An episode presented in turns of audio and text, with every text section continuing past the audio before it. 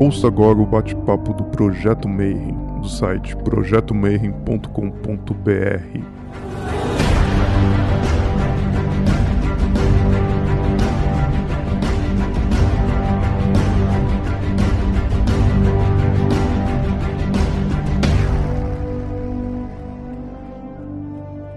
Bom dia para quem é de bom dia, boa noite para quem é de boa noite, boa tarde se estiver assistindo isso aí de tarde aí no YouTube.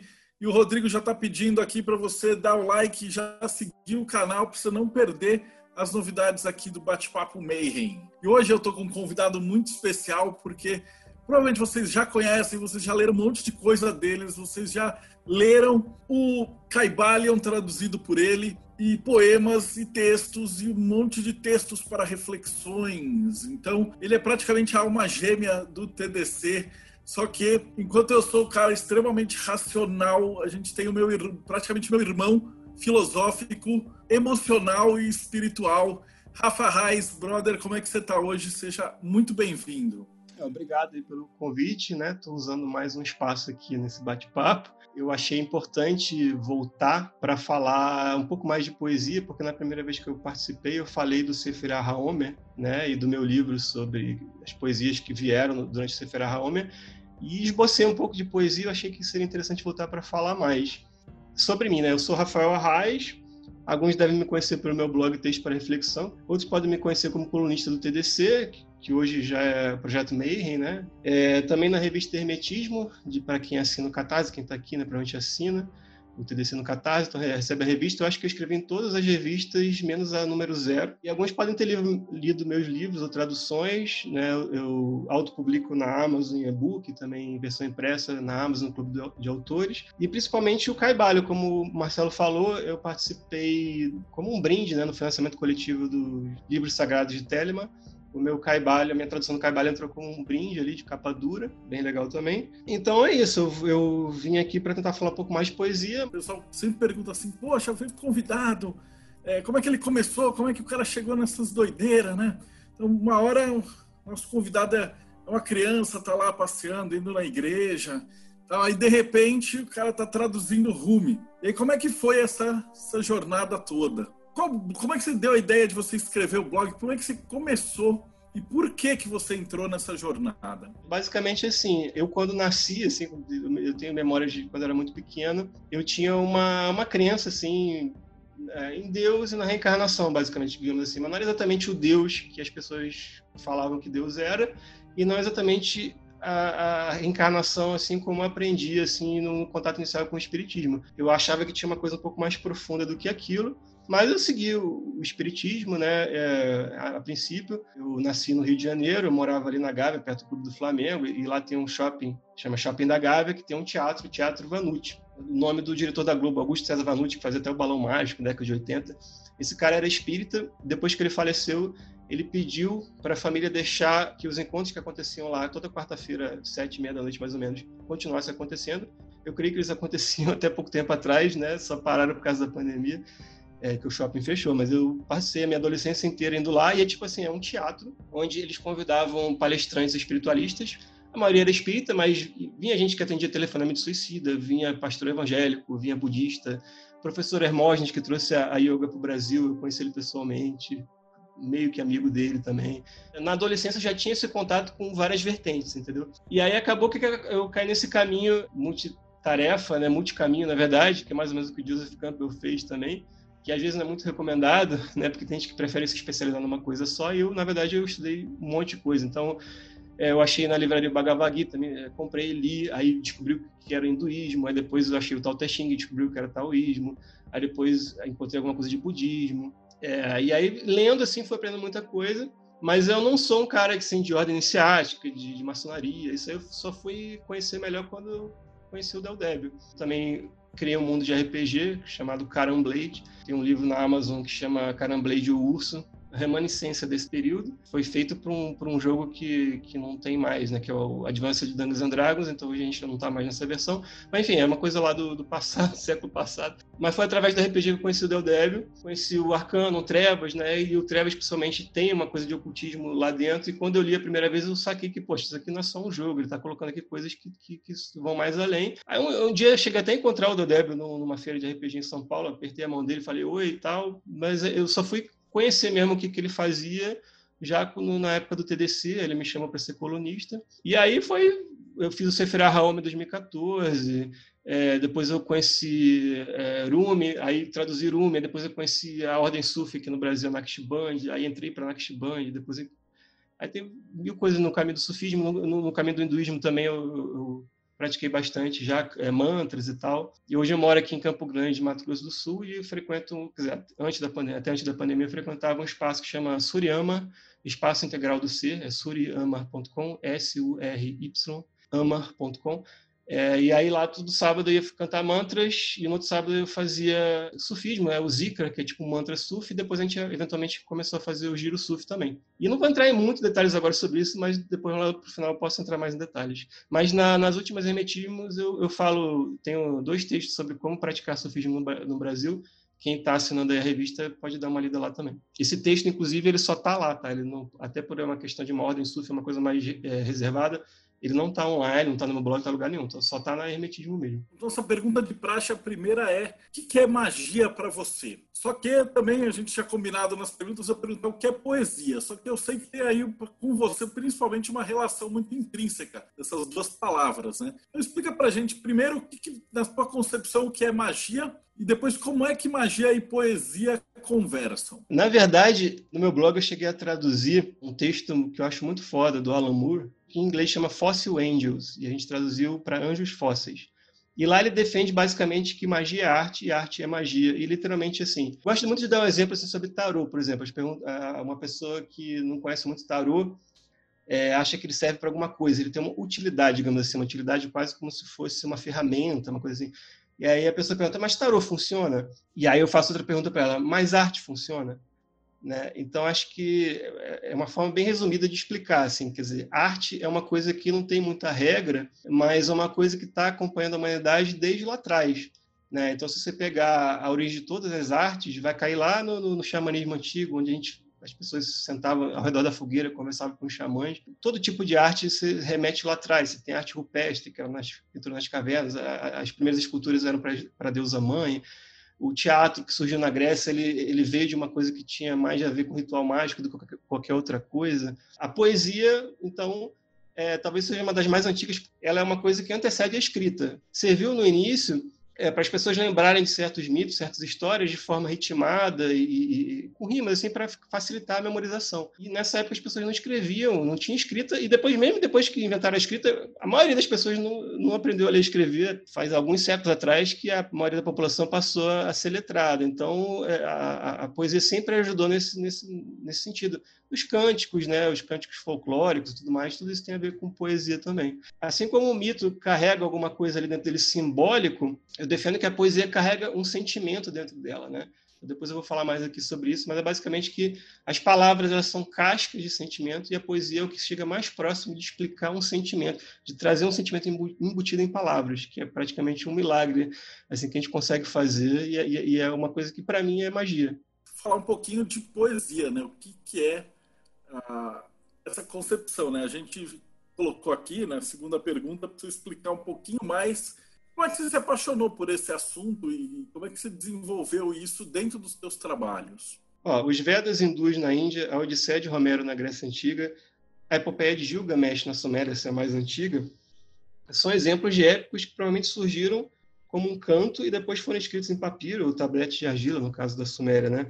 É, e muito tempo depois a poesia veio a ter diversas formas de escrita, de métrica, e os poemas deixaram de ter necessidade de rima, uma vez que passaram a ser mais uma arte escrita do que oral, aquilo que eu estava falando. Quando eles passaram a ser uma arte mais escrita, aquela coisa de necessariamente ter que ser ritmado, rimado, perdeu um pouco do sentido, né? E aí eu não vou falar aqui de uma, de uma forma muito acadêmica da coisa, né? Eu, eu, eu sou um poeta falando de poesia E eu vou falar basicamente da poesia da alma, que talvez seja até uma palavra que eu mesmo inventei. Então, o, o título que eu gostaria de dar aqui né, é Rumi e os Poetas da Alma, porque eu vou falar não só de Rumi, que é um poeta sufi persa do século XIII, mas de alguns outros poetas que, é, que são místicos, basicamente. Né? E aí eu vou tentar também explicar um pouco o que eu quero dizer com isso. Aí, para começar a, a, explicar melhor o que eu quero dizer com poesia, sempre lembro de John Galsworth, que é um, um poeta e novelista inglês do século passado. Um dia ele escreveu um, um conto curto que chama Ventura, é, em inglês é Felicity. Né? É difícil tradução também essa palavra. Mas ele já começa assim logo no início, ele fala assim: quando os botões de ouro são tão bons para o campo, são tão lindos, de que, de, é, de que validade são essas palavras, essas pobres cascas de sentimento para descrever o que são esses botões? Quer dizer, ele está tentando descrever um sentimento que ele tem de ver os botões de ouro no campo. Mas ele não consegue, porque de que validade são as palavras quando é uma coisa tão impressionante que você não consegue colocar em palavras?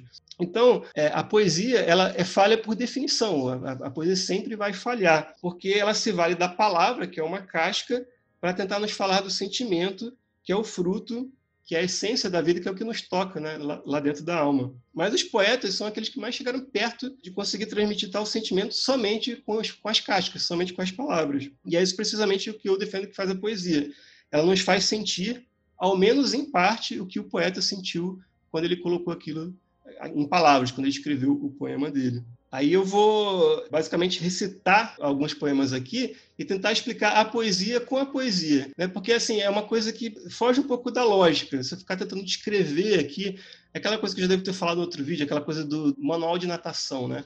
É, você pode fazer um manual de natação, explicar como é que é mergulhar no mar. Mas se a pessoa não vai e mergulha, ela nunca vai entender. Então, o que eu vou tentar fazer aqui é tentar eh, fazer vocês mergulharem no mar de uma forma meio metafórica, né? Tentar trazer a poesia, tentar explicar a própria poesia com a poesia.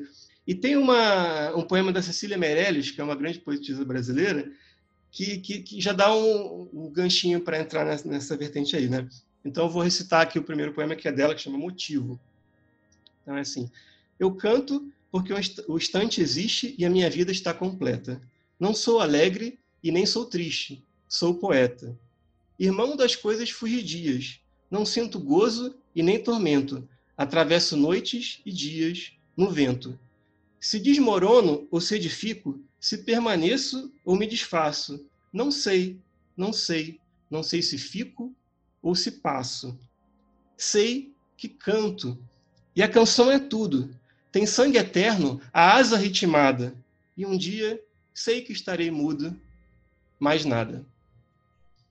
Então, isso é uma, é uma coisa que você sente. É até engraçado, porque uma vez um amigo meu que gostou muito do, do livro meu chamado Ad Infinitum, que é um livro mais de filosofia, depois ele leu o, o livro sobre o Sefer HaOmer, 49 noites antes da colheita, que eu falei no outro vídeo, né, aqui no bate-papo. E ele gostou muito do Ad Infinitum, mas ele não entendeu o meu livro de poesia. Ele falou, poxa, eu li ali, achei alguma coisa ou outra, mas não entendi, não, não, não, sabe? Ele, ele não, não foi tocado por aquilo isso acontece realmente, né? Então eu posso ler aqui Cecília Meirelles e vocês não serem tocados e outras pessoas serem tocadas. Então é uma coisa meio misteriosa, sabe? Tipo, é que nem tem gente que gosta de um, de um cantor, de um estilo de música e outros não gostam, né? Então é mais ou menos por aí. Só que assim, quando você vai caindo na poesia da alma, você vai tendo vários exemplos de outros poetas. Esse foi Cecília Meirelles, depois eu vou trazer aqui um pouco de Fernando Pessoa, de Rumi, de Rabi Basri, e aí talvez algum, algum desses poemas toquem. Mas ninguém é obrigado a ficar emocionado com o poema, porque nem sempre você está preparado também para compreender o que, que aquilo traz nas cascas de palavras, entendeu? Porque geralmente o pessoal que vai para magia e tal, principalmente no hermetismo, que elas tendem a valorizar demais Rod,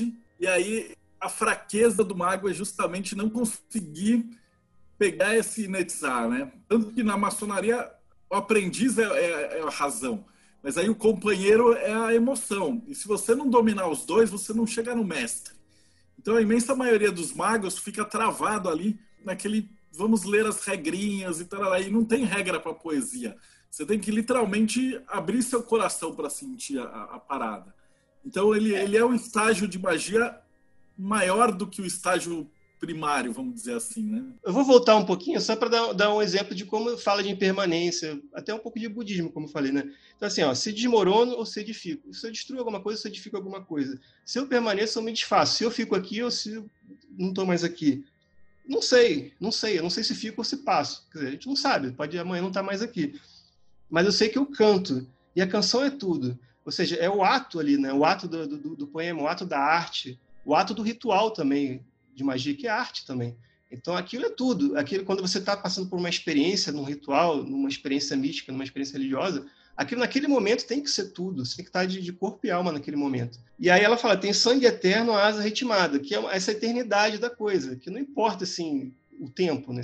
é uma coisa mais eterna. E aí um dia sei que estarei mudo e mais nada. Um dia a gente sabe que não vai estar mais aqui e tá, tá beleza, sabe? Tipo, não, não tem mais nada para ficar é, matutando na cabeça. Quer dizer, não, não, é uma coisa, como você falou, não é uma coisa lógica aqui, não é uma coisa racional. É mais nada, é, é só isso. É só você sentir isso aqui, esteve aqui, sentiu, cantou e esse é o momento para fazer isso, e depois a gente não sabe, então depois mais nada. Aí eu vou passar agora para Fernando Pessoa, que tem um poema do Fernando Pessoa chamado Autopsicografia, é o título dele já. Então, ele, ele, explica muito, muito mais profundamente isso que eu falei do negócio da, da, da casca e do fruto. Então, é assim, o poeta é um fingidor. Ele finge tão completamente que chega a fingir que é dor, a dor que deveras sente. E os que leem o que ele escreve na dor lida sentem bem, não as duas que ele teve, mas só a que eles não têm. E assim, nas calhas de roda, gira a entreter a razão esse comboio de corda que se chama coração. Então, Pessoa falou de fingimento, que é a casca, a palavra escrita, a poesia. E ele falou de dor, que é o fruto, o sentimento e a essência, então, se a gente imagina o poema como um fruto, como uma maçã, onde o poeta colocou ali o sentimento, então ele pode colocar até um sentimento de dor, que é um sentimento, um sentimento triste, ele pode colocar de uma forma tão, tão bela que essa maçã fica bonita. E as pessoas, quando ela, digamos assim, quando ela vai ler esse poema, ou qualquer outro poema, é, ela se sente bem, como se ela estivesse saboreando uma maçã linda, assim, né? Ela viu, apesar de que ela pode ser um sentimento triste, mas ele fica belo né? porque ele soube adornar aquilo.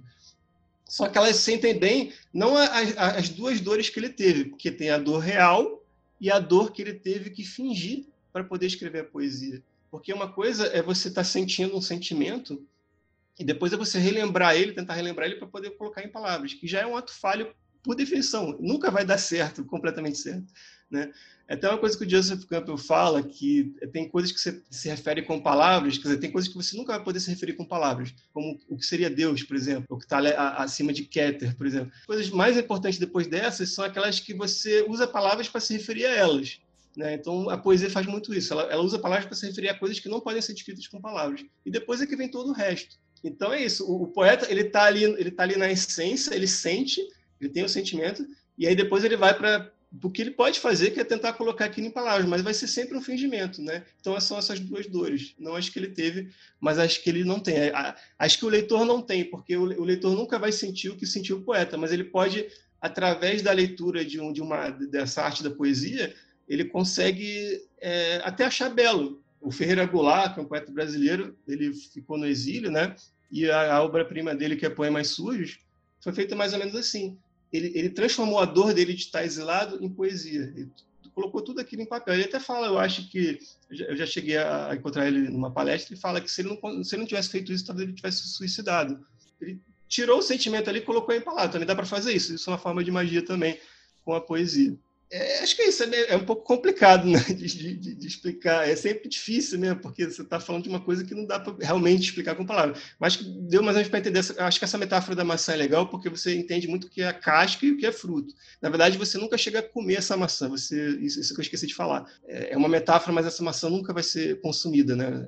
É, você vai sempre ficar na casca, porque aquele sentimento ali que é o fruto mesmo, só o poeta que teve, só você que teve também. Muita gente tem sentimento e não consegue colocar em palavras também, né? Então, é mais ou menos por aí. Inclusive, a gente registra, né? As nossas memórias afetivas e de tudo, elas são basicamente sentimentos, né? Isso até na, na neurologia já, já se meio que comprovou isso. Então, você para pensar como é que foi seu primeiro beijo, ou se você perdeu um parente querido, ou o dia que você foi assaltado, ou alguma tragédia, alguma coisa muito boa aconteceu contigo, sei lá, o, a primeira vez que você foi na Umbanda, mil coisas você vai lembrar isso de uma forma sentimental. Você vai, você vai lembrar, na verdade, o que você sentiu naquele momento, aquilo que realmente te impactou. Aí depois, quando você vai descrever, você descreve para você mesmo, na verdade, com linguagem, com palavras, né? E se tiver que botar no papel, aí vai, vai diluindo mais ainda. Então, você está sempre num ato falho. Né? Você está sempre tentando descrever uma coisa que não pode ser descrita, mas é o máximo que a gente pode fazer, né? E vai estar, de qualquer jeito, muito limitado pelas palavras, né? Porque Ainda mais o pessoal que não tem vocabulário, ou vocabulário de hoje em dia que as pessoas não leem e não aprendem palavras novas, isso tende a dar uma bela engessada, né? Tanto para você poder compor, quanto para você poder compreender a magia das palavras, né, do barco. Aí quando você cai para magia mesmo, vai mais do vocabulário simbólico, né, do entendimento de símbolos também. Muitas vezes você na magia não consegue avançar muito por falta de vocabulário simbólico também. Então, quanto mais ferramentas você tiver, quer dizer, você quer entender mais de poesia, você vai ler vários poetas diferentes, várias vertentes e tal. É, e aí te dá mais vocabulário tá, para entender e tal. Mas, no fundo, no fundo, você nunca vai é, sentir a mesma coisa que aquele poeta sentiu. Só que os grandes poetas eles conseguem fazer uma magia ali que ele te descreve de uma forma que você consegue sentir aquilo de novo. Mas não é a mesma coisa, é aquela dor que não é a mesma dor. Mas é uma dor também que tem a sua beleza. E aí você se sente até bem de sentir aquela dor, que é uma coisa meio paradoxal, mas é porque é uma coisa tão bela. Lógico que tem poemas também de amor, poemas de outras coisas que não são de, só de coisas ruins, de coisas tristes. Mas mesmo os poemas tristes, eles têm essa beleza nessa própria questão. Eu também queria trazer aqui, o, o, o Pessoa teve vários heterônimos, mas tem o, um poema dele chamado Iniciação, que foi escrito pelo próprio Fernando Pessoa, foi, pelo menos foi assinado por ele mesmo. E eu queria ler aqui, porque eu acho ele muito interessante, porque ele tem um, arcabouço simbólico muito grande tal, para quem é da, da, da, da, magia, da maçonaria, das ordens iniciáticas, sabe bem disso. Mas ele também traz um sentimento que tenta ouvir esse poema, para quem já, já conhece, para quem já leu, é, analisando eles, os símbolos que estão nele, mas tenta absorver um, algum sentimento aqui. Então é assim, chama iniciação. Não dormem sob os ciprestes, pois não há sono no mundo. O corpo é a sombra das vestes que encobrem teu ser profundo. Vem a noite, que é a morte, e a sombra acabou sem ser. Vais na noite, só recorte, igual a ti, sem querer. Mas na estalagem do assombro, tiram-te os anjos a capa, segue sem capa no ombro, com um pouco que te tapa. Então, arcanjos da estrada, despem-te e deixam-te nu. Não tens vestes, não tens nada, tens só teu corpo, que és tu. Por fim, na funda caverna, os deuses despem-te mais. Teu corpo cessa, alma externa, mas vês que são teus iguais. A sombra das tuas vestes ficou entre nós na sorte. Não estás morto entre ciprestes. Neófito, não há morte. É muito difícil de, de, de, de, explicar o sentimento que tem aqui. Então, eu queria só ler e, e falar que, que eu acho que, para mim, pelo menos, assim, tentar explicar um pouco, me passa a iniciação, assim, o simbolismo da iniciação, mas o que, o que a pessoa sentiu ao ser iniciada. Isso vale para qualquer ordem, na verdade, né? Aquela coisa de, de morrer e renascer, você ficar nu e, e, e, ressurgir, né, digamos assim.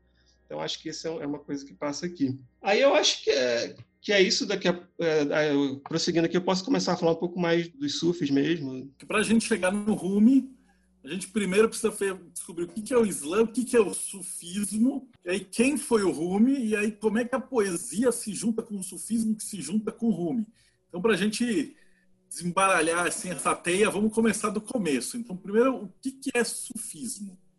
Então, o sufismo basicamente é o misticismo do Islã, do islamismo, mas para quem está numa ordem, para quem já está mais aprofundado no sufismo, é muita característica de ser uma coisa mais antiga né? só que meio velado. E, na verdade, o sufismo tem um problema também, porque ele lida com, uma, com um islamismo muito ortodoxo, geralmente. Né? É, é basicamente como se a cabala no judaísmo, talvez o martinismo no cristianismo, coisas assim, mas é até um pouco mais difícil até, né? Pelo menos do arabismo ali na Arábia Saudita é uma coisa muito ortodoxa. O, os sunitas são a vertente atual do Islã que é, que é mais ortodoxa. Então, os xiitas que são mais ali para o Irã, eles são um pouco, talvez um pouco mais abertos e tal. Só que vocês vão ver que na época do século XIII de Rumi, ou pelo menos Rumi de alguma forma, ele era muito mais tolerante, muito mais aberto. E o sufismo provavelmente também. Né? Então é uma coisa muito louca. Assim. Na verdade, eu vou tentar explicar o sufismo novamente, não com uma poesia, mas com uma coisa que uma vez um, um, um cara que está no caminho sufi há muito mais tempo do que eu me falou. Ele falou assim: ó, mas é uma, é uma metáfora também, é uma coisa simbólica, tá? Não é exatamente uma poesia, mas ele falou assim: a onda, quando ela bate na praia, depois ela volta para o mar, né? Então ela deixa poças d'água pela areia. E dessas poças d'água, uma parte escorre de volta para o mar, a outra fica ali na poça mesmo. As poças d'água são as religiões. A água que escorre para o mar é o sufismo.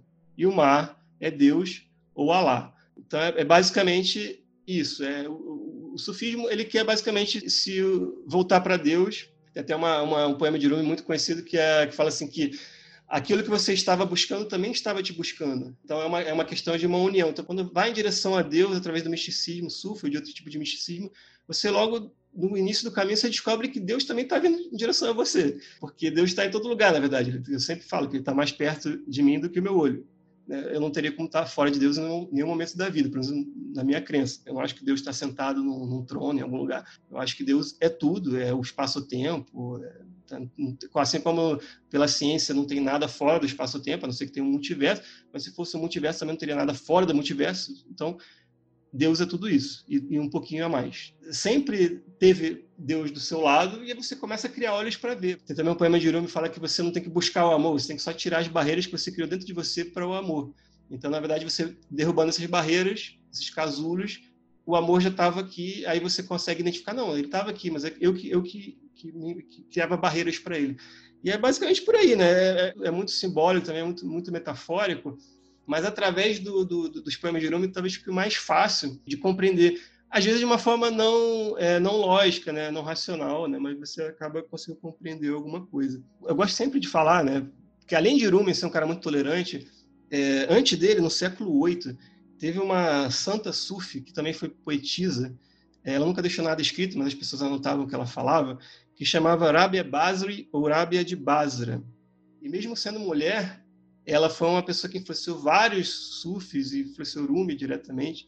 Né? E hoje em dia ela é meio que esquecida, assim, não é esquecida porque ela foi muito importante, mas assim, a gente vê que, que, que o pessoal assim, nas ordens, eu, eu, hoje eu faço parte da Ordem Sufi Naqshband, né?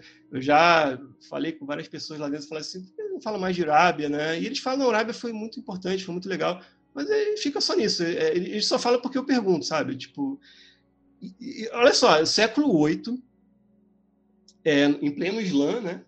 Ela falou isso aqui, ó. Ela está falando com Deus, ou com Alá. Se eu te adorar por medo do inferno, me queime no inferno. E se eu te adorar pelo paraíso, me expulse do paraíso. Mas se eu te adorar pelo que tu és, não esconda de mim a tua face. Aí, complementando, um poema complementa o outro. Também Rabia Basri. Em minha alma há um templo, um santuário, uma mesquita, uma igreja, onde eu me ajoelho. A oração deveria nos levar a um altar onde não existem nem muros e nem nomes. Acaso não há uma região do amor onde o altar real sequer é iluminado pelas velas, onde o êxtase derrama-se em si mesmo e se perde, onde as asas estão plenamente vivas, mas já não possuem nem mente e nem corpo? Em minha alma há um templo um santuário, uma mesquita, uma igreja que se dissolvem.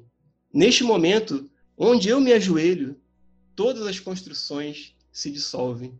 Tudo se dissolve em Deus ou em Alá. E aí isso era só para dar um, um, exemplo de quanta gente grande passou por aqui, inclusive mulheres, e elas são muito esquecidas, é, é muito conveniente né, esquecer dela. E, e ela influenciou Rumi.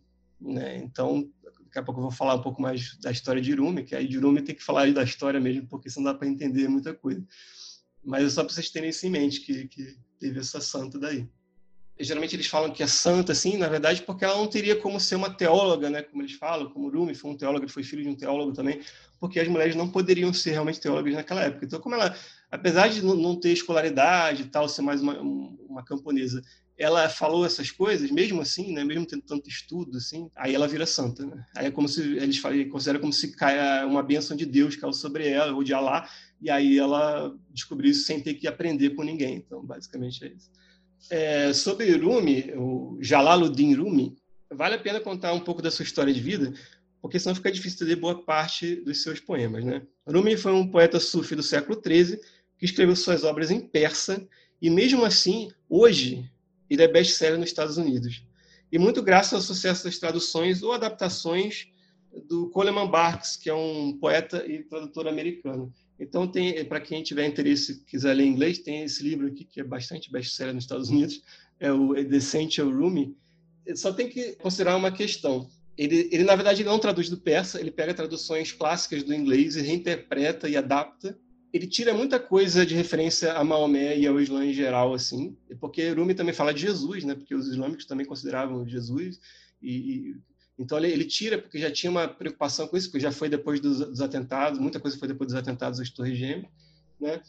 E também tem uma questão que ele, ele pega muita coisa da obra-prima de, de Rumi, que é o Mais Nave. Esse livro aqui está esgotado, né? mas ele chegou a ser traduzido aqui, uma parte dele, pelo menos pelas edições Dervish, e talvez vocês encontrem em sebo. E o Mais Nave, que é a obra-prima dele, na verdade são histórias você pode ver aqui que não são exatamente poemas, são, são histórias. E ele vai contando histórias, ele volta para contar uma outra história, depois volta que ele estava contando antes. É meio, uma coisa até meio confusa, mas é muito belo. Só que, assim, de alguma forma, é, isso aqui em persa ainda tinha um ritmo, uma rima. Mesmo ele indo de uma história para outra e voltando, e isso podia ser cantado. E aí, quando você traduz para o inglês, já se perdeu. Só que aí, quando o Coleman Barks vem e traduz para o inglês, do, do, estilo dele, ele cria poemas mesmo, né? ele vai quebrando linhas e tal. E foi basicamente daqui de outros poetas depois que eu usei como base para a minha tradução para português, assim como o outro livro que tem aqui, né? Eu já acho que eu não mostrei aqui no meio da no meio da live, mas tem o meu livro depois eu falar mais que é Rumi a dança da alma. Então eu selecionei poemas, traduzi e comentei. E o outro livro não esgotado em português é o Poemas Místicos, né, que é da Atara Editorial. E eles, e eles são é, mais baseados em Coleman Barks do que em outras versões. Né? É mais poema mesmo. Por quê? Porque isso, isso fez Rumi virar best-seller no Ocidente. Porque aí você trouxe para uma linguagem mais ocidental. Acho que uma, isso foi a grande sacada do Coleman Barks. Né? Então, mas ele tem esse mérito e tem o demérito de ter feito algumas adaptações demais. Então, se você for falar com um islâmico, realmente, o cara, muita gente vai odiar o Coleman Barks, né? dizer que ele inventou muita coisa e tal. E não é bem assim também, ele não inventou tanta coisa assim. Ele só reduziu algumas menções ao Islã mesmo, isso foi sacanagem. É, mas do que ele colocou ali, eu, na minha opinião, eu acho que ele foi o cara que melhor se conectou com o que o Rumi queria dizer. Porque muitas vezes, quando você vai traduzir poesia, não dá para se traduzir é, é, como se traduz uma novela, um, um, um, livro de contos, coisa assim. É uma coisa que você tem que se conectar com aquilo para conseguir chegar nas palavras, porque é uma coisa que depende muito do vocabulário e tal, do que você quer causar nas pessoas, no sentimento das pessoas, e você conseguir trazer aquele sentimento que está embutido, como eu falei, que estava tá, embutido no persa, é muito difícil de continuar embutido, mas de alguma forma o Coleman Barks conseguiu fazer isso melhor do que os tradutores mais clássicos que vieram antes, né? Então acho que isso aí, apesar de não ter traduzido direto do persa, ele adaptou, na minha opinião, ele, ele foi um grande responsável pelo Rumi virar best-seller nos Estados Unidos e até hoje é. Né? Tem uma pergunta aqui do Ednelson. Rafael, você podia falar sobre a sua experiência como tradutor e os percalços em tentar manter a potência simbólica dos poemas? Como é que você lida com os aspectos que frequentemente não podem ser traduzidos com maior precisão? Aliterações, por exemplo. O que eu faço mesmo quando eu, quando eu faço uma tradução Kaibalya, o Dhammapada, do, do budismo, na verdade, eu, eu, traduzo, primeiro eu traduzo muito lentamente, eu acho que eu tenho uma média, assim, acho que duas páginas por dia. O, o Bhagavad Gita eu levei acho que nove meses traduzindo. Eu traduzo muito lentamente, porque assim, eu tenho, primeiro eu tenho que estar bem, assim como eu já falei no outro vídeo, eu tenho que estar bem para escrever poesia, né? E mesmo assim, às vezes o poema não chega e tal, mas na tradução eu tenho que traduzir pelo menos alguma coisa por dia, né? Então, não, é, eu tenho que estar bem. Então, isso até me ajuda a, estar bem na vida, tá? Mesmo no meio da pandemia, mesmo no meio do carro, eu tenho, eu tenho um filho pequeno para cuidar em casa, um caos, mas eu não posso brigar, não posso ficar muito estressado, porque eu sei que se eu fizer isso, eu vou perder a capacidade de, de, de traduzir bem e tal. E eu considero muito né, esse, esse trabalho de, de, tradução, acho muito legal, assim, de conseguir trazer uma tradução é, que vai mais na essência mesmo. E aí eu não me preocupo muito com se eu perco alguma coisa, sabe? Eu também, eu também tento manter um português mais próximo do que a gente usa atualmente. Eu não gosto muito de usar segunda pessoa do singular, sabe? Tu, voz. Eu, eu tento trazer sempre para você. Eu tenho muita gente, principalmente na parte mais acadêmica, que vai criticar e com razão, porque na verdade o, o que eu faço, né? Não sei se vocês sabem, mas eu, eu traduzo coisas em domínio público e auto-publico na Amazon em e-book, também às vezes em livro impresso. Mas o que eu publico em e-book a maioria está entre um real e cinco reais, não, entre um real e três noventa. Alguns vão chegar a seis reais, mas eles são livros meus mesmo. Esse Durume, porque ele é um livro meu também, tem muito comentário meu, e deu um puta trabalho de fazer. Eu cobro seis reais. Mas a maioria, assim, tem o, o, o Príncipe de Maquiavel, é um real, aí tem a Arte da Guerra e tal. Aí, por exemplo, o Damapada é três reais, o Bhagavad Gita deu um pouco mais de trabalho, é quatro reais. Porque foi uma coisa que, assim, eu queria que as pessoas lessem mesmo, né? Então, se eu botar caro também, muitas vezes a pessoa já vai desconfiar porque não é uma editora, né? É uma pessoa que está autopublicando. Tem um, pouca chance para convencer a pessoa de que realmente vale a pena comprar. E o fato de estar barato já ajuda bastante. Depois ela começa a ler, ver que a capa está bem feita, coisa assim, então mais ou menos por aí. Então a minha ideia é que a pessoa leia, não é só comprar porque está baratinho, tem que ler, né? Porque esses livros mudaram a minha vida, acho que mudaram a vida de muitas pessoas, são livros sagrados da humanidade e tal. E aí eu, eu considero dessa forma. O que eu tenho que fazer? Por exemplo, no Dhammapada, eu gosto muito do exemplo do Dhammapada, muitas vezes eu sentia como se eu tivesse na época de, de Buda e ele estava falando e os discípulos estavam anotando e eu era um desses discípulos que estava anotando, né? Aí eu li algumas versões em inglês, né? Sempre em inglês, porque eu não, posso, não gosto muito de pegar outras coisas em português, porque podem, podem depois me acusar de plágio, né? Aí, então eu pego várias versões em inglês e aí eu vou misturando. Por exemplo, no, no, no Te eu pegava a versão do Aleister Crowley e misturava com a do James Ledge, que é um, um, um cara clássico, um tradutor clássico, do século retrasado, e o Aleister Crowley ele, ele traduziu com a ajuda de um amigo chinês, o Tao Te mas ele depois reinterpretou muita coisa. Então eu estava chegando no meio termo ali, né? E assim, sendo influenciado por eles, mas não só isso, tendo a minha visão também. Então, coisa assim como o Tao Te Ching, que é poema puro, é, vai muito da interpretação. Acho que cada pessoa que traduz o Tao Te Ching está reescrevendo o livro li, literalmente. O Bhagavad Gita, da Mapada, já é um pouco menos, porque aí é uma, é uma questão, tem ensinamentos ali mais específicos e tal. É uma coisa que não tem muito receita de bolo, realmente, sabe? Para quem é poeta, fica mais fácil. Se você vai traduzir poesia e você não é poeta, é complicado. Eu imagino que seja mais complicado. Eu tenho a sorte de ser poeta, então é mais por aí. Se for trazer uma poesia, se eu traduzir, ia ficar uma grande bosta, porque eu realmente não consigo chegar nesse nível de, de beleza. Eu, eu, gosto, eu, eu pego para ler os textos do Rafa e essas coisas, e ele realmente emociona, porque eu, eu não consigo ter essa capacidade. A dificuldade de fazer essas traduções é um negócio muito absurdo. O leitor que está vendo, assim, às vezes o cara não tem a noção de quão absurdamente complexo é você pegar uma vibração e aí você tem que se conectar nessa vibração. Então o Rafa vai beber direto lá em Netza. E aí ele precisa canalizar. Lembra da, da, nossa conversa com o Roy, quando ele descreveu a pintura dos ícones religiosos? Eu até, eu até falei com o Roy depois que eu, que eu, achei isso muito mais legal do que eu imaginava. Quando eu fui começar a ver pá, iconografia de, de santo, já, isso não deve, não deve, ser tão legal, mas eu vou ver porque eu, ah, o Roy é meu amigo e tal. E ele está fazendo o, o meu, nosso tarô, na verdade o tarô é mais dele do que meu até. E é uma coisa que acontece no tarô também. Ele, ele acha umas cores nas cartas do tarô que eu acho que fica esbabacado, assim que são cores parece que, não, que eu nunca tinha visto essa cor, sabe? É uma coisa impressionante. E, e, e, é porque ele se dedica mesmo, né? E o processo que você descreveu é exatamente o mesmo do, dos ortodoxos russos para pintar uma iconografia, né? Então o cara tem que rezar, tem que se conectar, tem que entender. Então você percebe que tem um caminho aí para chegar em Netzah. Não, existem uns passos, né, para chegar lá. Vou dar um exemplo aqui, que é, aqui é a minha tradução do Coleman Barks, tá? Um poema que é assim: Além das ideias de certo e errado, há um campo. Eu lhe encontrarei lá. Quando a alma se deita naquela grama, o mundo está preenchido demais para que falemos dele.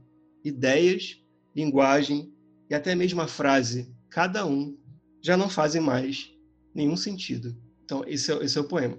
Só que é o seguinte: depois que eu traduzi, eu descobri que a parte que, assim, além das ideias de certo e errado, o Coleman Barks ele, ele mudou realmente. O, mais correto seria, em português ficaria assim: além das ideias de fidelidade e infidelidade religiosa, ou de fidelidade ou infidelidade à sua religião, há um campo. Só que, pô, você vai traduzir isso para português, fica muito difícil de dar uma de dar um ritmo, sabe? Às vezes é uma coisa banal assim, mas é um então você alterou, alterou se o cara for ortodoxo, aquela coisa acadêmica, fala, pô, você mudou, cara, isso não tem nada. Mas será que não tem nada a ver com o original? Será mesmo que não tem nada a ver? Além das será que certo e errado não é uma coisa que as religiões também não ensinam? Então, é mais ou menos por aí, sabe? Você às vezes tem que dar uma, uma mudada e tal, mas o importante é o sentimento continuar embutido ali. E esse poema específico, eu acho que ele fala muito sobre um campo além do julgamento, sabe? Além de qualquer tipo de julgamento. Tem muito a ver com o caminho místico, o caminho espiritual. Então, quando você começa a julgar menos e tentar, sei lá, chegar numa espécie de iluminação, uma semi-iluminação, aí você consegue vislumbrar um pouco desse campo, além das ideias de certo e errado. Porque aí você não tem que ficar se preocupando mais em julgar o que está certo e está errado. Não é que você vai ser um cara que não liga porque está certo e está errado, é que você só não vai julgar. Você vai deixar de ser o, ju o juiz. Você vai poder ter sua moral sobre o que é certo e o que é errado mas não vai precisar ficar julgando a todo momento. Acho que mais ou menos por aí. Então, pode agora começar a contar um pouco mais da história do, de vida do Rumi? É, porque é bem interessante assim, a história dele. É o seguinte, é um poeta sufo do século XIII, como falei. Uma boa parte dos poemas de Rumi foram recitados enquanto ele dançava girando em transe e eram notados pelos discípulos. Eu vou chegar lá porque que foi assim. No entanto, nem sempre Rumi foi assim tão místico. Vamos ver como se deu esse mergulho no misticismo. Ele nasceu no ano de 1207 numa pequena cidade onde hoje é o Afeganistão. Era filho de um eminente teólogo do Islã e durante alguns anos da sua juventude ele foi obrigado a peregrinar junto com os pais, fugindo da invasão das hordas do Gengis Khan, que na época arrasava a cidade por onde passava. E eu fico pensando assim, naquela época não tinha internet, era, era boca a boca, as pessoas falavam, o Gengis Khan está chegando, está matando todo mundo. Se o pai dele espera um mês para sair de um lugar, ele tinha morrido, não, não existe rume não existe nada. Então, às vezes as coisas são meio aleatórias assim também. Eu acredito também, acho que no caso dele, ele foi mais predestinado a fazer o que ele fez, né? Mas foi uma coisa assim, eles fugiram de Gengis Khan.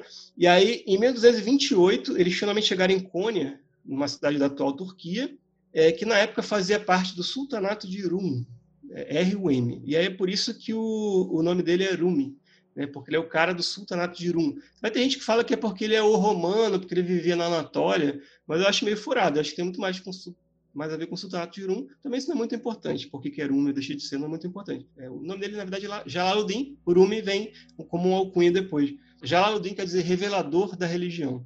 E ele viveu o resto da vida em Cônia, até hoje o seu túmulo está local de peregrinação e, é, e, é, um basicamente um santo sufi, um santo do Islã e tem um túmulo e tem peregrinação. Então, aí você já vê como o sufismo é um pouco diferente do islamismo. Né? Ele morreu em 1273, aos 66 anos.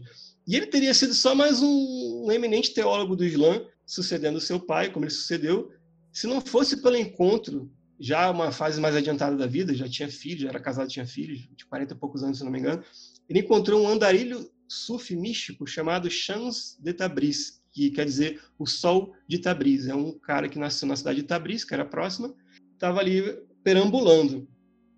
Irumi aprendeu a teologia, os conhecimentos religiosos do seu pai, mas Shams ele havia obtido seus conhecimentos místicos de diversos mestres e depois de questionar todos eles, começou a viajar pelo mundo e ele buscava alguém da mesma estatura espiritual que ele.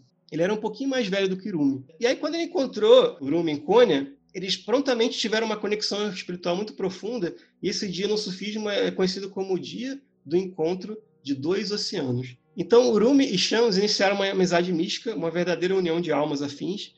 Isso fez com que ele deixasse de dar suas aulas de teologia aos seus discípulos e passasse cada vez mais tempo simplesmente dialogando sobre quase tudo com Shams, que era visto como um andarilho estranho pela comunidade local. Isso causou grande ciúme entre os seus discípulos que eventualmente mataram Chan segundo a teoria mais aceita. Na verdade, aqui é, ele primeiro foi expulso, aí depois Rumi pediu para ele voltar desesperadamente, ele voltou, aí ficaram, não, vão matar, e mataram. Aí vai ter teorias que falam que não, morreu, ele, sei lá, acendeu os céus, ou sumiu, mas muito provavelmente ele foi assassinado mesmo. E aí foi nesse momento, quando, quando eles não contaram, na verdade, que ele tinha sido assassinado, falaram para ele que ele decidiu ir embora, não, não sei também não ficar muito claro se Rumi chegou a compreender o que aconteceu não. Mas aí, nesse momento, para aplacar a sua imensa tristeza pela perda do amigo, aí que ele começou a, a cantar os poemas, a, a, fazer o giro.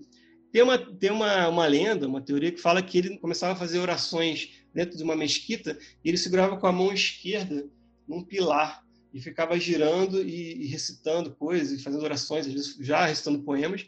Aí um belo dia ele soltou esse pilar, começou a girar e começou aquela, aquele giro sufi que até hoje tem, né? Muito artístico na, na Turquia, mas também tem uma forma, uma prática mais mística, religiosa, né? Que é uma, uma espécie de meditação em movimento, realmente, que eu também faço aqui, é, aqui no Suriyama, como eu falei. Aí ele começou a girar, girar, girar. não é o tempo todo, né? Tem uma coisa meio lendária que fala, ah, aí depois tudo que ele fez foi ficar girando e, e, e recitando poemas e os discípulos anotando. Não é verdade, ele também voltava um dia a dia normal, ele, ele tinha outro tipo de escrita, de uma, umas coisas mais teóricas também, de um, de um teólogo. Quando ele queria fazer poesia, ele ficava girando e recitando, e entrava em transe e começava a recitar. E tem uma coisa muito interessante, que o, um dos filhos do Rumi, o mais velho, se não me engano, inclusive ele que criou a ordem dos sufis rodopiantes, a ordem Sufi Mevlev. Foi ele que criou, na verdade, não foi o próprio Rumi, foi o filho. E uma vez ele, ele falou assim acerca do pai, uma coisa um pouco meio exagerada, mas só, só para vocês terem uma noção. Isso é o que o filho dele falou sobre o pai. Noite e dia, em êxtase, ele dançava. Na terra, girava como giram os céus. Rumo às estrelas, lançava seus gritos, e não havia quem não os escutasse. Aos músicos provia ouro e prata, e tudo mais de seu entregava. Nem por um instante ficava sem música e sem transe, nem por um momento descansava. Houve protestos. No mundo inteiro ressoava o tumulto. A todos surpreendia que o grande sacerdote do Islã, tornado senhor dos dois universos, vivesse agora delirando como um louco, dentro e fora de casa. Por sua causa, da religião e da fé, o povo se afastara, e ele, enlouquecido de amor. Os que antes recitavam a palavra de Deus, agora cantavam versos e partiam com os músicos.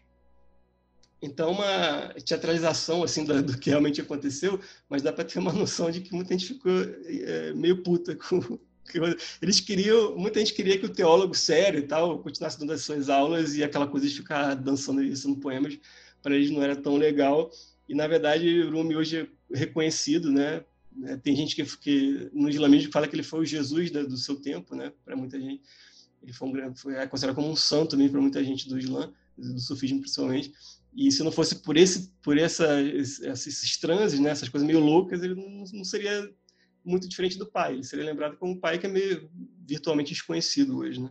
Os poemas de Rumi eles falam de misticismo profundo, ao ponto de haver uma união completa com o ser amado. Mas também falam de tolerância religiosa, de coisas mais corriqueiras do dia a dia e até mesmo de erotismo. Eu não vou nem entrar aqui nessa parte, que é bem polêmico, mas tem poemas eróticos de, de Rumi, século 13 no Islã. Mas, assim, na verdade, ele está sempre falando de, de, misticismo. Se você pegar a metáfora, do, ele usa de erotismo para falar de Deus, para falar de Alá, só que tem gente que acha que não. No fundo, mesmo quando seus poemas parecem falar de um romance entre duas pessoas ou de beber vinho, eles, na verdade, estão sempre falando por detrás das cascas das palavras de um vinho que não se colhe na videira, de algum ser que reside no próprio amor em si, ou seja, de Deus ou de Alá. Tem até uma coisa interessante, é, eu conheço o, o Ima da Ordem Sufnak Shiband, que ele foi até no simpósio de hermetismo, né? Eu, eu, eu fui um dos responsáveis por trazer ele para lá. E ele fala que às vezes ele ia no, no, nos recitais de poesia de Rumi, que as pessoas ficavam bebendo vinho e recitando Rumi. E não faz o menor sentido. Porque ele fala realmente do vinho como uma coisa de,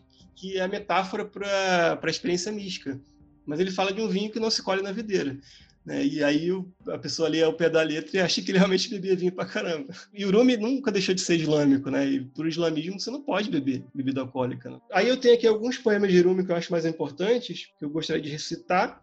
Vou, vou é, falar é, mais sobre ele antes de recitar, que acho que é melhor para vocês entenderem. Ele, ele fala muito da tolerância de Rumi em pleno Islã do século XIII. Ele vai citar aqui um adorador de fogo, um adorador do fogo, que seria mais ou menos o equivalente de um mago do zoroastrismo. Tá? Assim, mal comparando, seria equivalente a você acolher para uma comunidade islâmica hoje é um mago do caos, um bandista, uma bruxa, alguma, alguma, coisa do tipo, sabe? Seria mais ou menos isso, o que ele está falando aqui, tá? Então é assim: vem, vem, Seja você quem for, não importa se você é um infiel, um idólatra ou um adorador do fogo. Vem! Nossa irmandade não é um lugar de desespero. Vem! Mesmo tendo violado seu juramento cem vezes, vem assim mesmo. Vem, que eu lhe direi em segredo aonde leva essa dança. Vê como as partículas do ar e os grãos de areia do deserto giram desnorteados. Cada átomo, feliz ou miserável, gira apaixonado em torno do sol. Ninguém fala para si mesmo em voz alta, já que todos somos um, falemos deste outro modo. Os pés e as mãos conhecem o desejo da alma. Fechemos então a boca e conversemos através da alma. Só a alma conhece o destino de tudo, passo a passo. Vem, se lhe interessa, eu posso mostrar. Aqui ele está falando já da dança, tá? que ele fala assim, então, silêncio, Ele fala que os pés e as mãos conhecem o desejo da alma. E eles realmente entravam em transe dançando. Então ele explicava a coisa, o, o misticismo, através da dança também. Além de chamar o adorador do fogo no, no meio da conversa. Né? Então, uma coisa que dá para ter uma noção de como o, o Islã já estava. Assim, o, o, o, Islã hoje tem muito, muitos setores muito tolerantes ainda, sabe? Tipo, é que gente, realmente é complicado. Eu também concordo que o islâmico em geral deveria combater com um pouco mais de veemência coisas como o arabismo da Arábia Saudita, que é basicamente Estado Islâmico, né?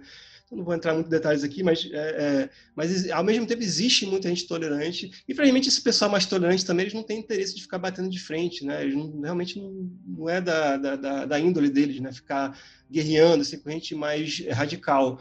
Né? Mas é assim que, que as coisas andaram, né? Aí é, tem o Além das Ideias de Certo e Errado, que eu já falei aqui, não vou falar de novo, mas é aquilo para a gente lembrar que é aquela coisa do campo, além das ideias de certo e errado, que é aquela coisa de você chegar num lugar onde não tem mais essa necessidade, essa preocupação de ficar julgando os outros. Né? Isso vale muito para hoje em dia nas redes sociais.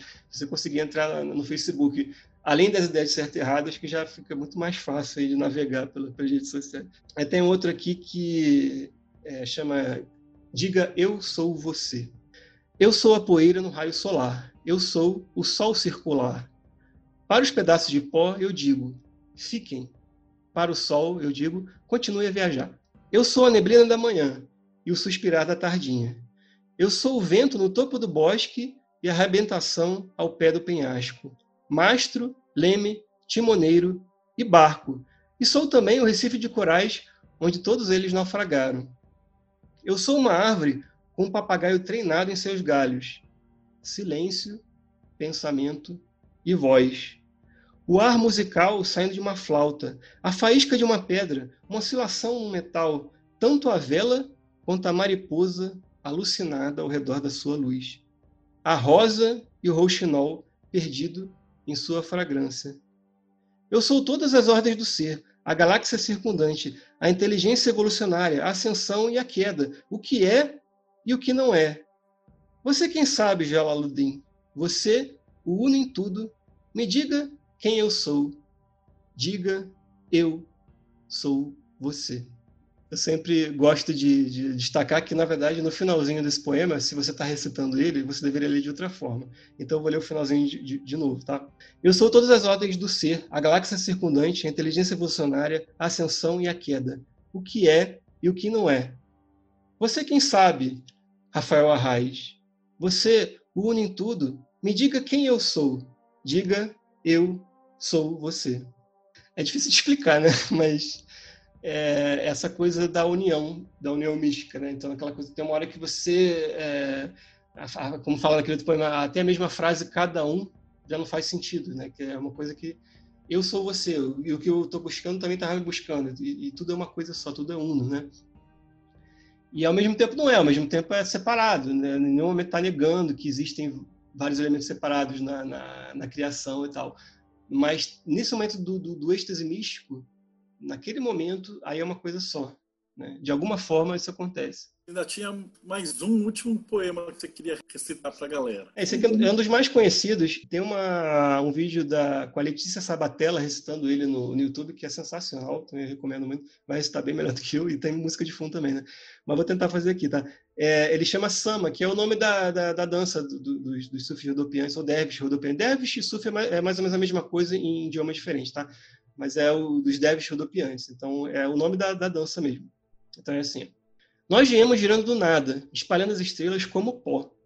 As estrelas então se puseram em círculo e nós dançamos com elas ao centro. Como a pedra do moinho, gira a roda do céu em torno de Deus. Acaso segure um raio de tal roda, terá sua mão decepada. Girando e girando, tal roda dissolve todo e qualquer apego. Acaso não estivesse apaixonada, ela mesma gritaria: Basta! Até quando hei de seguir nesse giro?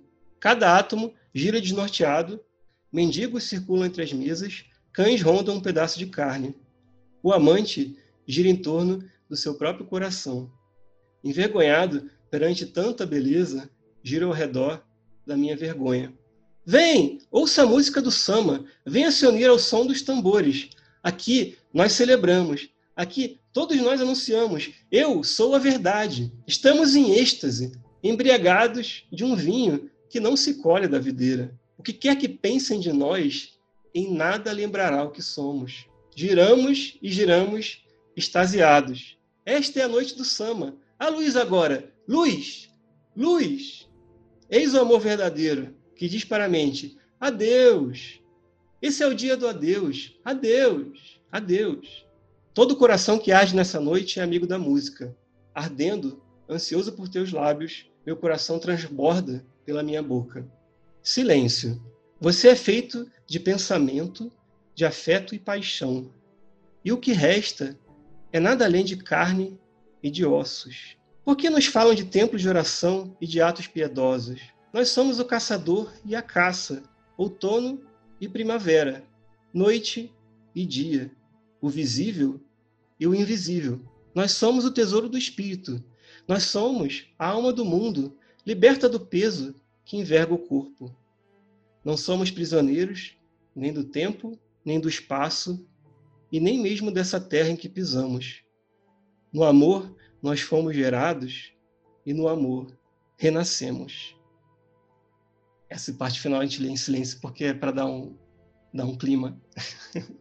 Mas, é, novamente, é, é, sempre bom lembrar. Vai ter gente que vai ser tocado por um poema como esse, vai ter gente que não vai ser tocado, vai ser tocado em umas partes, não em outras. É normal. Eu acho ruim, assim, quando a pessoa cobra uma outra, assim, tipo, mas você não entendeu esse poema? É arte, né? Tem gente que, que gosta de Picasso, tem gente gosta de Rafael Sanzio, tem gente que gosta de Jackson Pollock, tem gente gosta até do Romero Brito. Né? Então, é arte. Não, mas, mas assim, é, esse é um poema que embutido nele. Se você quiser depois reler, conhecer mais Jirume e voltar a, a recitar, ouvir a, ouvir a Letícia Sabatella recitando, você ver que tem embutido nele basicamente muito, assim, quase tudo do que o, o Rumi ensinava nos primórdios ali da, da ordem Sufi Mevlev, né, que é do Dervish Rodopiante. E uma das perguntas clássicas que a gente tem feito para os convidados agora é, de acordo com a sua filosofia, o que você acredita que acontece depois que a pessoa morre? E, aliás, eu vou até estender um pouquinho mais, já que a gente está falando do Rumi, ele deixou alguma coisa, ou o sufismo diz alguma coisa sobre o que, que acontece no pós-vida? Ali no, nos poemas de Rumi, você tem até uma indicação de uma coisa que, que, teria mais a ver com a, com a teoria reencarnatória do espiritismo, né? que fala que eu já fui pedra, já fui planta, já fui animal, hoje eu sou homem e um dia você é um anjo e depois eu não sei o que eu vou ser. Tem poemas que falam literalmente isso, tá? Mas aí fala, no Islã fala, ah, mas é, isso é uma metáfora e tal, sabe? Tá falando das criações de Deus em ordem e tal. Mas não, para mim ali é por isso que eu falo, tem muita coisa no sufismo que parece que antecede, né? É, tem, a gente tem que lembrar também, né, Marcelo, sabe disso melhor do que eu, que muita coisa do, do, do hermetismo, é, muita coisa da filosofia grega foi salva pelos islâmicos. Né? Tem que lembrar que, a, que a, Europa, durante muito tempo, ela ficou só no latim. E o que era grego ficou mais para o Oriente, né? para os ortodoxos na Rússia também, mas entre os árabes o grego foi salvo. E depois, quando o hermetismo é traduzido, né, no, próximo do Renascimento, se não me engano, pelo Fitino ali, o, o Mecenas contratou um tradutor e tal. Eles acham o corpus hermético em, em grego, tem que traduzir de novo, né? Para, as línguas da época na Europa, e eles até passam na frente do, do, dos textos de Platão, que durante muito tempo não eram conhecidos na Europa. Eles conheciam mais, talvez, a República e, a, e, alguns livros de Platão que falavam sobre o mito de Atlântida, que é Timeu e Crítia. É, mas tinha vários livros de Platão que foram meio que esquecidos, porque estavam em gregos e eles só falavam latim. E aí os, os, árabes salvaram tudo isso. Então tem muitos filósofos árabes é, que, na, mesmo na filosofia neoplatônica, entre o hermetismo, eles eram muito profundos. Isso aí refletiu em Rumi, certamente. Né? Só que aí você vai falar para um islâmico de hoje em dia, assim, um islâmico mais ortodoxo, ele não vai negar até a morte, que ele fala de reencarnação. Né? Mas eu acho assim, é muito difícil, né? Quando você está num, num, caminho místico, assim, mais profundo, você ignorar, pelo menos que, no mínimo, você tem que reconhecer que a reencarnação é uma coisa que perpassou, assim, diversas culturas, é uma, é uma coisa muito mais antiga do que a crença na, na ressurreição. Vou fugir um pouco do tema, mas eu gosto sempre de lembrar que é uma coisa que, que sobrou ali, meio que foi meio perdida ali no, no, nos evangelhos do Novo Testamento, no evangelho de João, se não me engano, que assim, os evangelhos do, do Novo Testamento, eles foram editados por uma banca do imperador Constantino, o imperador Constantino não sabia ler escrever, mas ele, ele selecionou uma galera ali para falar, quais são os evangelhos que a gente tem aqui? Um monte. Quais são os que vocês acham que são mais profundos que a gente deve usar? E será que eles não editaram alguma coisa? Não sei, mas aí tem uma coisa que sobrou. Que Jesus fala assim, uma, um trecho ele fala, sois deuses, não tem muita novidade, porque já se falava isso no judaísmo mais antigo, mas ele fala, de qualquer forma, ali, ele fala no Novo Testamento, sois deuses, mas tem outra hora que ele fala, e um dia farão tudo aquilo que eu tenho feito e ainda muito mais. Então, não tem como você analisar isso de uma outra forma que não seja reencarnatória, não, sabe? Tem que, tem que forçar muito a barra para. Porque quem é que vai fazer a mesma coisa que Jesus em uma vida só? Então, você teria que reduzir Jesus, né? Teria que falar, então é muito fácil chegar no patamar de Jesus. Então, de repente, o Hermógenes lá, o, o Marcelo Pion, o pessoal aí mais profundo na espiritualidade já é um Jesus, que não é bem assim. Então a gente tem que considerar que deve haver reencarnação, sim. Que conselho que você daria para a galera que está começando? Então o cara está assistindo isso aqui, acabou de entrar na magia, está começando a estudar. Tipo, pensa naquele Rafa Reis lá atrás, uns 20 anos atrás, que estava escrevendo aí no Caramblade. Se encontrasse com esse pessoal, que conselho que você daria para essas pessoas que querem estudar hermetismo? Bem, eu acho que hoje, se você consegue se conectar com, com, um grupo como esse, ou alguns outros, na Magia do Caos também, tal, não fazer as coisas muito sozinho, se você for praticar rituais, que eu quero dizer, né? magia mesmo assim, eu, eu, eu, fico muito temeroso das pessoas que arriscam fazer as coisas sozinho em casa, com, com manuais do YouTube, coisa assim eu acho que é legal, no mínimo, você ter eh, um grupo de conversa para você poder trocar ideias, né? Porque a magia também é uma coisa científica, de certa forma, porque você tem que ver o que funciona e o que não funciona. Né? Isso na, na, questão da magia. Agora, na questão do caminho espiritual, inclusive, eu acho que a magia, se ela não serve para você avançar no seu caminho espiritual, eu não sei exatamente para que você está usando ela. Né? Eu não vejo, assim, assim como a arte. A gente tem esse contato com a arte e aí a gente tenta a achar uma arte cada vez mais profunda, porque ela toca na nossa alma e a gente vai, vai avançando nesse caminho espiritual. Eu não gosto muito de chamar de evolução espiritual, né? porque uma série de coisas carregadas na palavra evolução, mas acho que caminho espiritual é, é, é válido. Porque caminho é assim, você, você é, andou 100 metros, você pode não ter avançado muito, mas você já andou 100 metros, sabe? Você já deu os primeiros passos. E quando você está realmente, genuinamente no caminho espiritual, você começa a, a, deixar esse mundo de certa forma, né? Você continua no, não é deixar o mundo, na verdade você consegue observar esse mundo de uma outra forma, você começa a aprender a, a ver esse mundo de outra forma, né? Tem no Evangelho de Tomé também, já que eu já fugi um pouco do tema, no Evangelho de Tomé tem uma passagem que eu acho muito legal, isso é um apócrifo, tá? não, não, não entrou no, na edição do Constantino, mas ele fala assim, é que o reino do Pai, o reino dos céus, já está espalhado sobre a, sobre a terra, já está aqui, só que os homens não veem, não têm capacidade de ver. Né? Então, acho que é mais ou menos por aí. Você, não é que, o mundo não vai mudar, né? não vai virar um paraíso, mas a sua consciência, a sua forma de enxergar as coisas vai mudar. Aí você vai passar a interpretar as coisas de uma outra forma. Você vai, você vai passar a dar a, a importância para coisas mais eternas, mais genuinamente importantes, não coisas passageiras, como ah, o quanto você ganha no seu emprego, o quanto a gente você vai namorar na vida, para quantos países você vai visitar, mas coisas mais persistentes, assim, como você reage numa situação de estresse, como qual a sua relação com o amor, qual a sua relação com a arte, com a sua relação com Deus. Isso são coisas mais permanentes que vão perpassar vidas, né? Que vão, vão, vão, não, vai, não vai ser só nessa vida que você vai avançar nisso, né? Então, mas é uma coisa que vai, vai te ajudar muito mais, de repente, do que só ficar correndo atrás de coisas passageiras. O pessoal que está escutando esse podcast, vendo esse vídeo, como é que a gente acha você? Como é que Facebook, Instagram? Então me fala, né? Porque vai ter gente que vai estar escutando isso no podcast. E uh, todas as informações que eu vou passar estão aqui embaixo na descrição daqui do vídeo. Tem o meu blog, Texto para Reflexão, tem o canal no YouTube, Texto para Reflexão. Aí tem também a Edições Texto para Reflexão, que é o é nome da minha editora, entre aspas, que não é bem editora, mas eu autopublico, né, de books e livros. Então, Edições Texto para Reflexão, que, você, que vai ter lá na, na, Amazon e outras lojas, como Google Play, tem muita coisa já, tem na, na Kobo. Aí você, todos esses links você vai achar, inclusive meu tarô também, que eu fiz com o Roy, que eu citei aqui rapidamente, alguma coisa do meu RPG antigo também está lá, é raph.com br tá? Só lá tem todos os links. Então, aqui também lembrar, é, então eu falei dos livros, né? esse aqui, por exemplo, ele está em estoque na Amazon, né? Então, e, e para quem assinou a Amazon Prime, você compra, não paga nem o frete. Infelizmente, ele está a um preço meio carinho, porque ele, na verdade, é impresso nos Estados Unidos. Ele está em estoque porque é o seguinte, eles imprimem nos Estados Unidos, eles mandam para o Brasil uma, um, sei lá, uns 30, 40 e deixa estocado. Por isso que você compra, ele chega rápido realmente na sua casa. Mas ele é meio carinho, porque na verdade ele é feito lá fora e, é, é, em dólar. Né?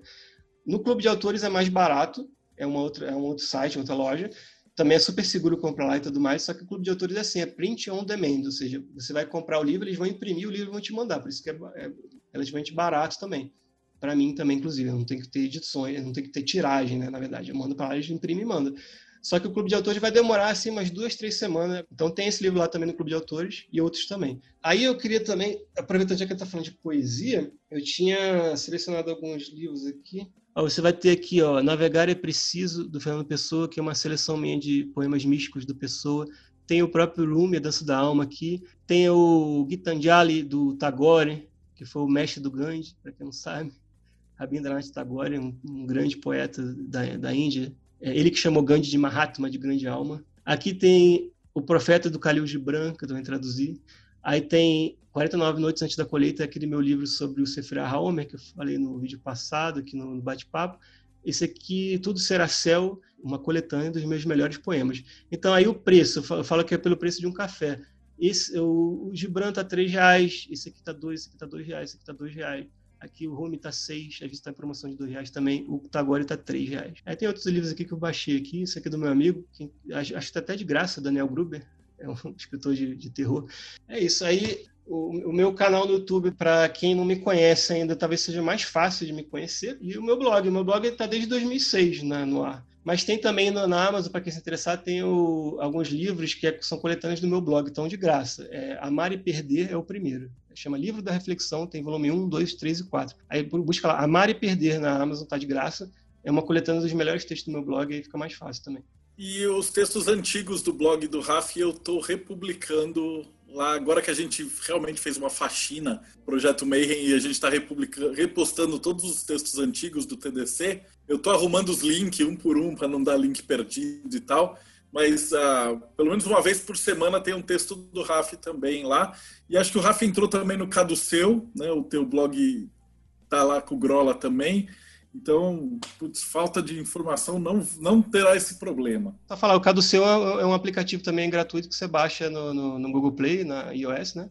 E aí ele é um agregador de vários textos de, de alguns blogs, aí tem os, os meus aparecem lá também notícia boa não vai faltar. Então, cara, muito, muito, muito obrigado. Foi muito massa essa conversa de poesia. E para você que está assistindo a gente até agora no YouTube, depois vai conhecer o canal do Raf, tá aqui embaixo o link. E já deu nosso, deu like, deu seguir, toca o sininho e todas essas partes do YouTube. Agora a gente vai bater um papo com ele, pessoal do Projeto Mayhem. Também o link está aqui embaixo se você quiser conhecer o projeto. E até o próximo bate-papo Mayhem.